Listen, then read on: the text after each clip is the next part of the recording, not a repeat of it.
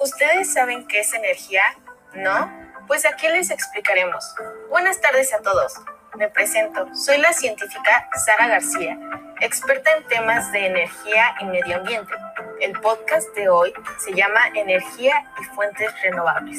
Comencemos.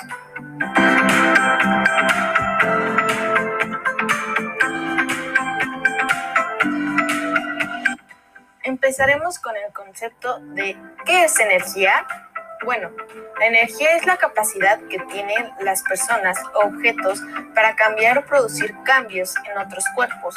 La energía se extrae de fuentes de energía renovables o no renovables.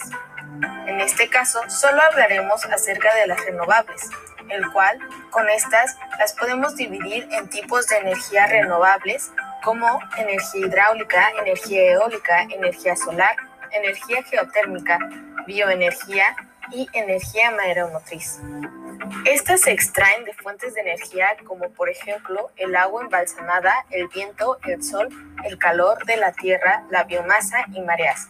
Unos ejemplos de estos procesos son la energía solar es una energía renovable, obtenida a partir del aprovechamiento de la radiación electromagnética procedente del Sol. La radiación solar que alcanza la Tierra ha sido aprovechada por el ser humano desde la antigüedad mediante diferentes tecnologías. La energía eólica es otro ejemplo de la energía renovable que se obtiene del viento, es decir, es el aprovechamiento de la energía cinética de las masas de aire. La bioenergía o energía de biomasa es un tipo de energía renovable procedente del aprovechamiento de la materia orgánica o industrial formada en algún proceso biológico o mecánico.